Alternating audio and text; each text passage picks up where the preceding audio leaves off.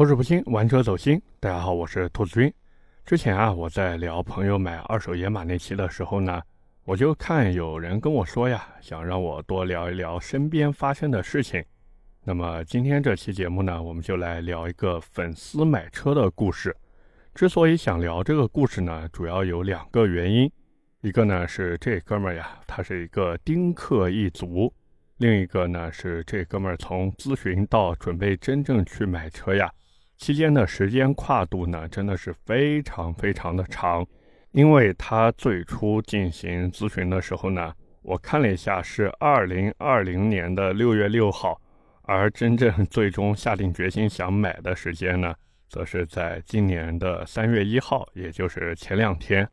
其实这也是很多人买车的一个真实写照啊，因为不同的人有不同的生活方式。对应到买车上面呢，就会有不同的需求。就像我自己当初在买野马之前，也是前前后后看了大半年嘛，自己不断的选择 pass，再选择再 pass，最后呢才敲定啊买野马吧。所以呢，各位也不要觉得，哎呀，这纠结了一年多还没买车，是不是没钱之类的？其实还真不是。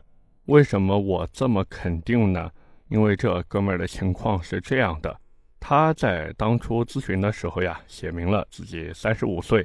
那我刚才也说了嘛，这个初次咨询的时间是二零二零年的六月份，所以现在他就是三十七岁了。这三十七岁的年纪和三刀其实差不多啊，只是不知道他是不是也是金牛座的呢？那么这哥们儿是在上海从事广告行业，我看了一下他在邮件末尾自带的公司 logo。然后呢，就查了一下，我发现这个公司的注册资本呀一千万，我不知道这个在广告行业里面算多还是算少啊。但是根据他的说法呢，自己是在几年前因为公司承办了沃尔沃 x C 九零的发布活动，所以呢才开始啊了解到这个汽车行业了。这么来看呢，这个公司还是有一定实力的。回到这个哥们儿本身来说呢。他当时开的是一台2.0升两厢的昂克赛拉，车龄呢也是比较长了，加上他自己觉得给车子改装音响以后呀，由于隔音棉贴的太多，导致车子明显偏重，动力呢就开始跟不上了。其实这也是很多人改完隔音以后会遇到的问题。所以各位如果想给自己的车子做一个隔音上的强化，但是自己的爱车呢，动力又不是很强，我是觉得一定要三思而后行。同时呢，这个哥们儿当时想换车，还有一个原因，就是有轻度的商务需求，需要接送客户呀，偶尔小酌两杯。这个接送客户嘛，我们都知道，开个昂克赛拉显然是不合适的嘛，尤其是这种商务类的场合，你开一个这种运动型的两厢小车。那这个合作伙伴一看是吧，肯定有一点会觉得你不是很靠谱吗？那他自己想买的这个车子，或者说他在买车的时候呢，目标也很明确，就是想买一台动力足、操控好，并且能满足轻度越野的车子。他自己给出的理由呢也很充分，一方面啊，他每天经常是要清晨的时候冲高速，另一方面呢，周末的时候他还会外出。走山路呢，去玩滑翔伞。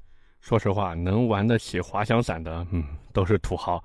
不过他自己也说了，现在住的小区里啊，没有固定车位，经常呢需要创造性的去停车。好在自己是丁克一族，所以买车的时候呢，可以不用考虑家庭出行的场景，预算啊在三十到四十万之间，做贷款买车，日常费用不需要纠结。刚才我也说了嘛，这哥们儿的目标非常的明确。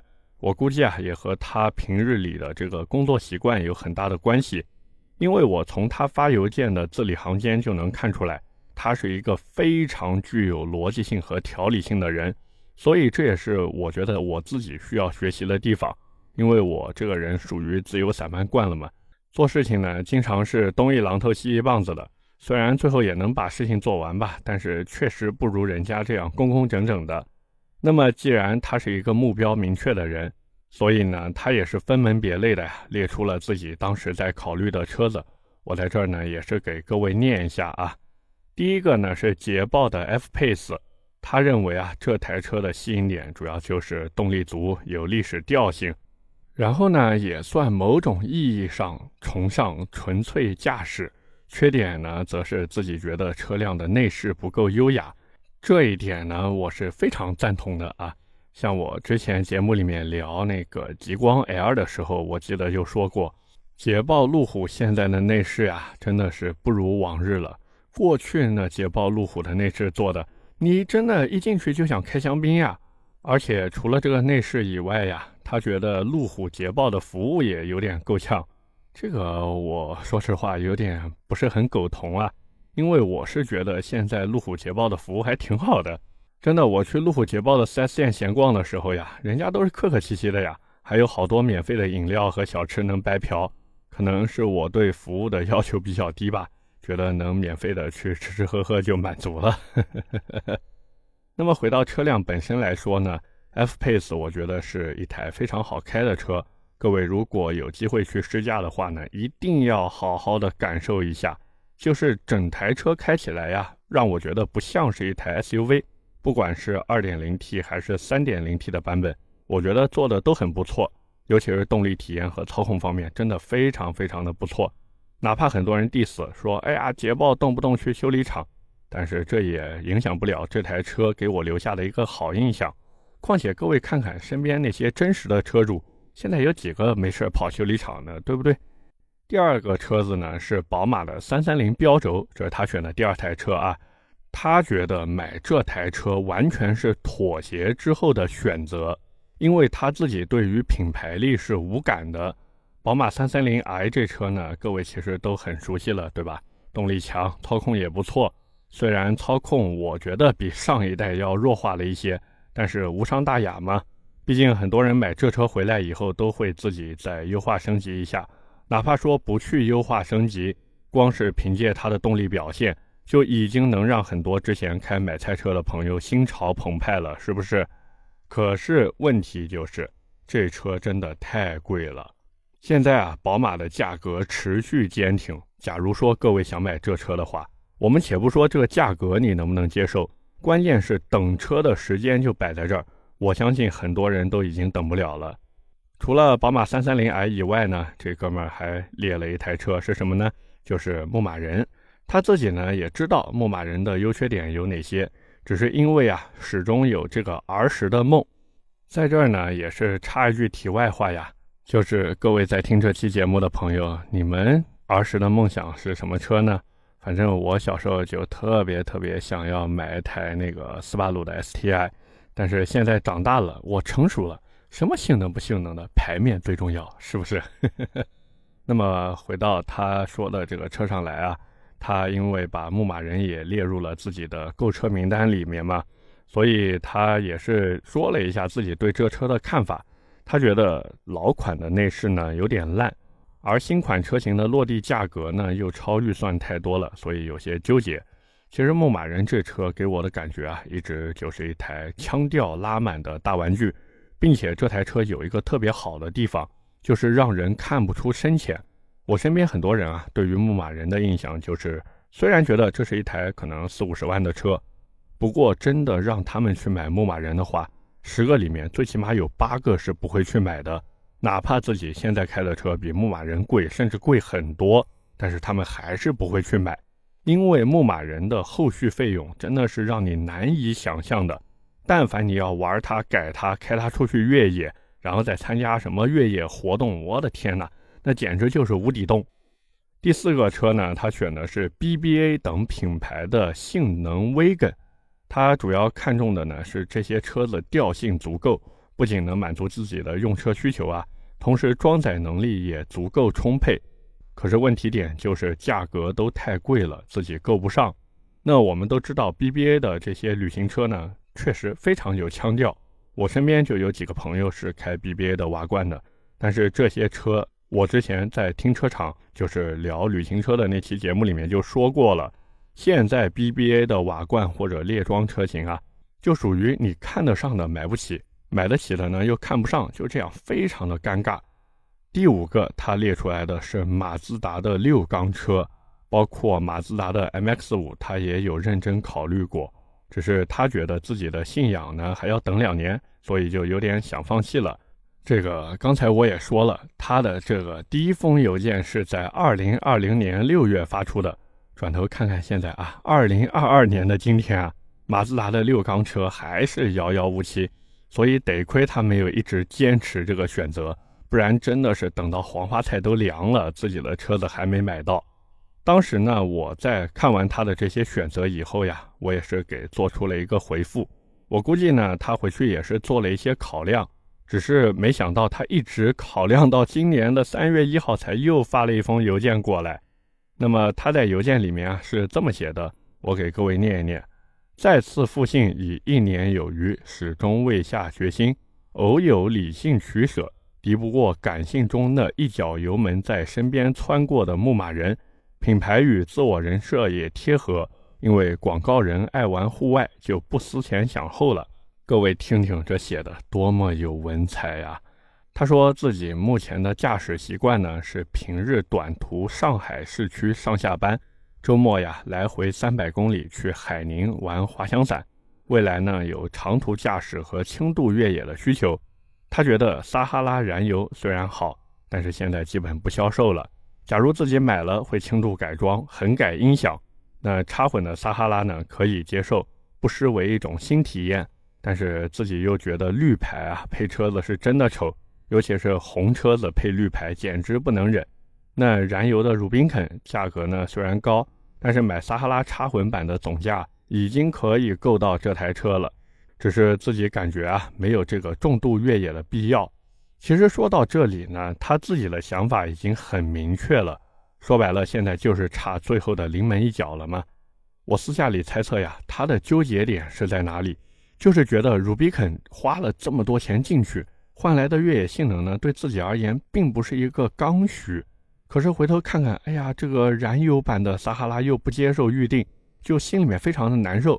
说的再直白一些呢，就是怕自己花的这个钱呀。最后买回来的东西不值，那么其实这个问题呢也非常好解决。为什么我这么说呢？因为如果是从我个人的角度出发，我是一直觉得越野性能这个东西啊，有总比是没有要好的。越野性能相当于什么呢？相当于啊自己在银行里面的存款。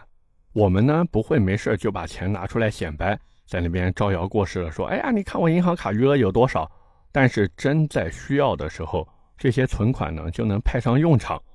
那么回到他纠结的这三个版本的牧马人来说呀，对于大部分人而言，买一台撒哈拉确实是一个最好的选择。毕竟哪怕只是一台撒哈拉，它也给你配了两把锁，所以即便你说自己想进行一些轻度甚至中度的越野，这车也是可以应对的。但是很可惜，这车是真的不怎么卖了。至少我问了几家 4S 店，现在都是一个不接受预定的状态。想要买的话呢，就只能碰碰运气，看一看呀哪边还有库存车。如果碰到了价格合适的话，那你就入手。但是销售也跟我说，这车你找到了，别想优惠了，能不加你价就不错了。其次呢，就是他说的插混版的牧马人，这个车子我是真的不建议大家去购买。因为虽然插混版的车型在北上广这类限牌城市啊可以挂绿牌，但是很多人是不能接受买一台挂着绿牌的牧马人回来的。我们买牧马人要的是什么？要的是自由驰骋在那大草原上面对不对？可是我们不希望车牌变成绿的呀。这已经不仅仅是红车身配绿车牌丑不丑的问题了，更多的呢还有消费心理在作祟。作为消费者来说，一般他去买牧马人代表什么？代表着我想买一台大玩具，对不对？那他想买一台玩具回来，还会怕加不起油吗？他不怕的呀，甚至他还想再掏钱去给车子进行一个优化升级呢。而这个明晃晃的绿牌挂在那边，就显得特别有矛盾感，并且啊，插混版的牧马人在二手车市场上面的保值率，那简直就是惨不忍睹。牧马人作为一台准玩具车。我相信很多人哪怕买回来了，总有一天呢也会想要卖掉它，因为新鲜劲过去了。而到那个时候，甚至可能出现一个什么情况呢？就是二手车商直接不收你这台插混牧马人，哪怕他二手车商愿意收，基本上呢也是会把价格压得特别特别低。所以呢，我给这哥们儿也是建议，就是但凡经济情况允许你去买这个燃油版 Rubicon 的话，还是抓住这个尾巴去买，并且假如你买的是燃油版的 Rubicon，自己哪怕以后玩腻了想出手，这台车的流转率和残值率也会更高一些。毕竟牧马人这车呢，真的是买一台少一台了。那么这位粉丝呢，我估计也是最近这两天开始要去当地的 4S 店看看具体情况了。包括刚才我也说了嘛，他是在上海那边。其实上海那边吉普 4S 店现在真的不多了。我看了一下官网，现在还在经营当中的 4S 店啊，注意是正经的 4S 店，只有两家了。剩下来两家呢是授权经销商。也就是我们所说的三 S 店，所以啊，吉普真的有一点日薄西山的感觉在里面了。而且这边还有一个小八卦，就是吉普自己在国内的分公司呀，他们内部进行了很多次、很多次的讨论，而且是结合现在的市场环境、自己现有的车型、以后有可能会推出的车型，包括公司的一些战略方向之类的，反正林林总总汇集了一大堆的信息。公司从上到下各个部门的那个数据全都汇集到了一起，最后呢开了 N 多次的会，得出了一个结论。而这个结论呢，其实大家早就知道了，就是三个字：快凉了。他们预估呢，自己最多也就是在苟延残喘个两三年吧，基本上就可以入土为安了。以至于呀，这几次会开完以后，很多供应商现在都在找他们要钱，防止他们突然跑路。哎呀，真的是。哎，太惨了，太惨了。不过换个思路去想，假如说你现在去买个牧马人回来的话，尤其是燃油版的牧马人，这以后怕不是能成绝版呀？各位说是不是？那今后这二手车的价格怕不是要起飞了吧？到时候玩个几年，我的天啊，平价又给卖掉了。这么一算，是不是啊？白嫖了一台车呢？啊？反正不管怎么说呢，也是祝这哥们儿早日喜提爱车吧。那么今天关于他买车故事呢，我们就先聊这么多。跟大家聊这个故事呢，也是说想分享一下身边发生的一些事情。那包括很多朋友，我也知道，手握一二十万预算或者三四十万预算的时候，想去买车呀，真的会非常非常的纠结。那一般来说呢，我给身边朋友的建议其实就很简单：这个价位你去买车，你就挑你最关心的那一点去选。比如说，你很注意品牌，你很注意开出去的时候这车有没有面子。OK，你就买名气最大、品牌力最强的那台车。如果说，哎，我就想要空间大、坐的舒服，OK，也不要管什么内饰呀、动力啊这些的，你就去买空间最大的。说到底，这个价位买车呀，真的是图一头。只要这台车能够给你的生活带来改变，能让你的生活越来越好，那我觉得这车买的呢就是值的。OK，那么今天节目我们就先聊这么多。下面是我们的留言互动环节。上一期节目呀，是我们二月份的留言互动和问答。第一条留言是张小海社交恐，他说十万落地的车，要不然加一万多选别克威朗 Pro 吧，落地十一万五，那个 1.5T 发动机。他的意思呢，就是觉得威朗 Pro 这台车，它在十万左右的价格。然后动力系统呢，包括其他的都很不错，其实也不是不可以啊，就是十万左右的预算买这车。但是我在节目里面为什么没有推荐他去买，就是因为那个哥们儿的预算呢是在十万以内。有的时候呢，可能我们觉得说，哎呀，这个十万以内和十一万多就差了一万多呀。但是实际情况很多时候呀，都是你让他哪怕再加两千三千，他都加不出来了。所以啊，这也是为什么我在上一期节目里面呢，给他推荐的还是别克英朗，而不是推荐他去买别克威朗 Pro。第二条留言来自温柔的松鼠儿君，他说太感动了，居然推荐 ID 系列，ID 四小白鼠车主过来补一句，一般车评都不提到的，哎，这个的对吧？我是一般的车评嘛，真的是。他说这车开着并不感觉大，因为极其灵活。转弯半径超小，各种窄路掉头一把过，配合清晰度很好的全车影像，复杂停车无压力，好开好停，我也愿意推荐给各位女性驾驶员开。其实推荐给女性驾驶员呢，我更多的还是想让他们去买 ID.3。为什么呢？因为 ID.4 的尺寸还是偏大了一点。像很多女性车主，她在购车的时候呢，她主要是想满足第一个自己日常的用车刚需。那她平时也就是自己一个人开车代步嘛。所以 ID.4 这个车子呢，虽然嗯很不错，我自己也开过，但是整体尺寸呢还是偏大的。所以如果说有女性朋友，或者说哎我这个年轻的帅小伙啊、小哥哥们，想买一台这个日常代步的电动车的话，假如你的预算能在这个十六七万、十七八万的话，买一个大众 ID.3 真的是一个挺不错的选择。当然，这个前提是你有固定车位来装充电桩啊。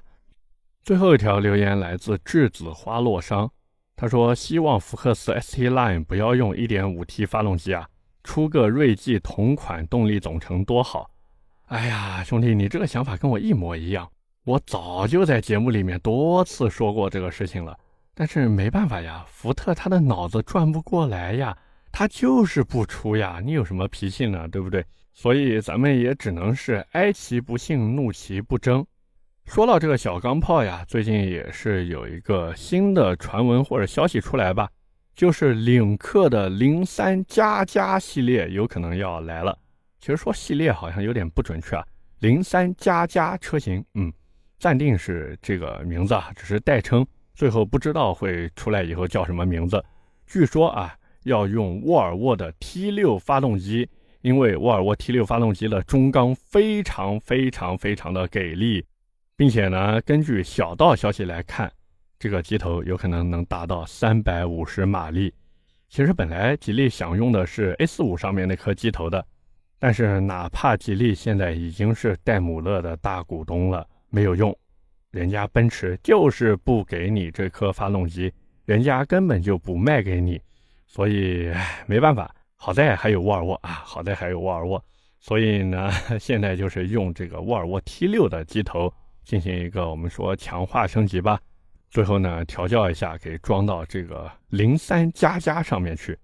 不过我现在对于这个发动机呢，其实没有什么我们说疑虑啊，或者说质疑的。因为沃尔沃 T6 机头确实有两把刷子，我担心的一点是什么呢？就是我真的不知道吉利这一次，或者说领克这一次会给这台零三加加用什么样的变速箱。毕竟现在用的这个爱信八 AT 啊，它最大可承载扭矩真的太低了，太低了。如果是真的做到三百五十马力的话，那这个扭矩轻轻松松就能突破四百牛米啊，甚至我怀疑都有可能到五百牛米啊。那这么一算下来的话，现在这个爱信八 AT 根本吃不住的呀，所以也是到时候看吧，看领克能不能给我们带来一个惊喜。OK，那么以上就是我们今天节目的全部内容了，在这里也是感谢各位的收听和陪伴。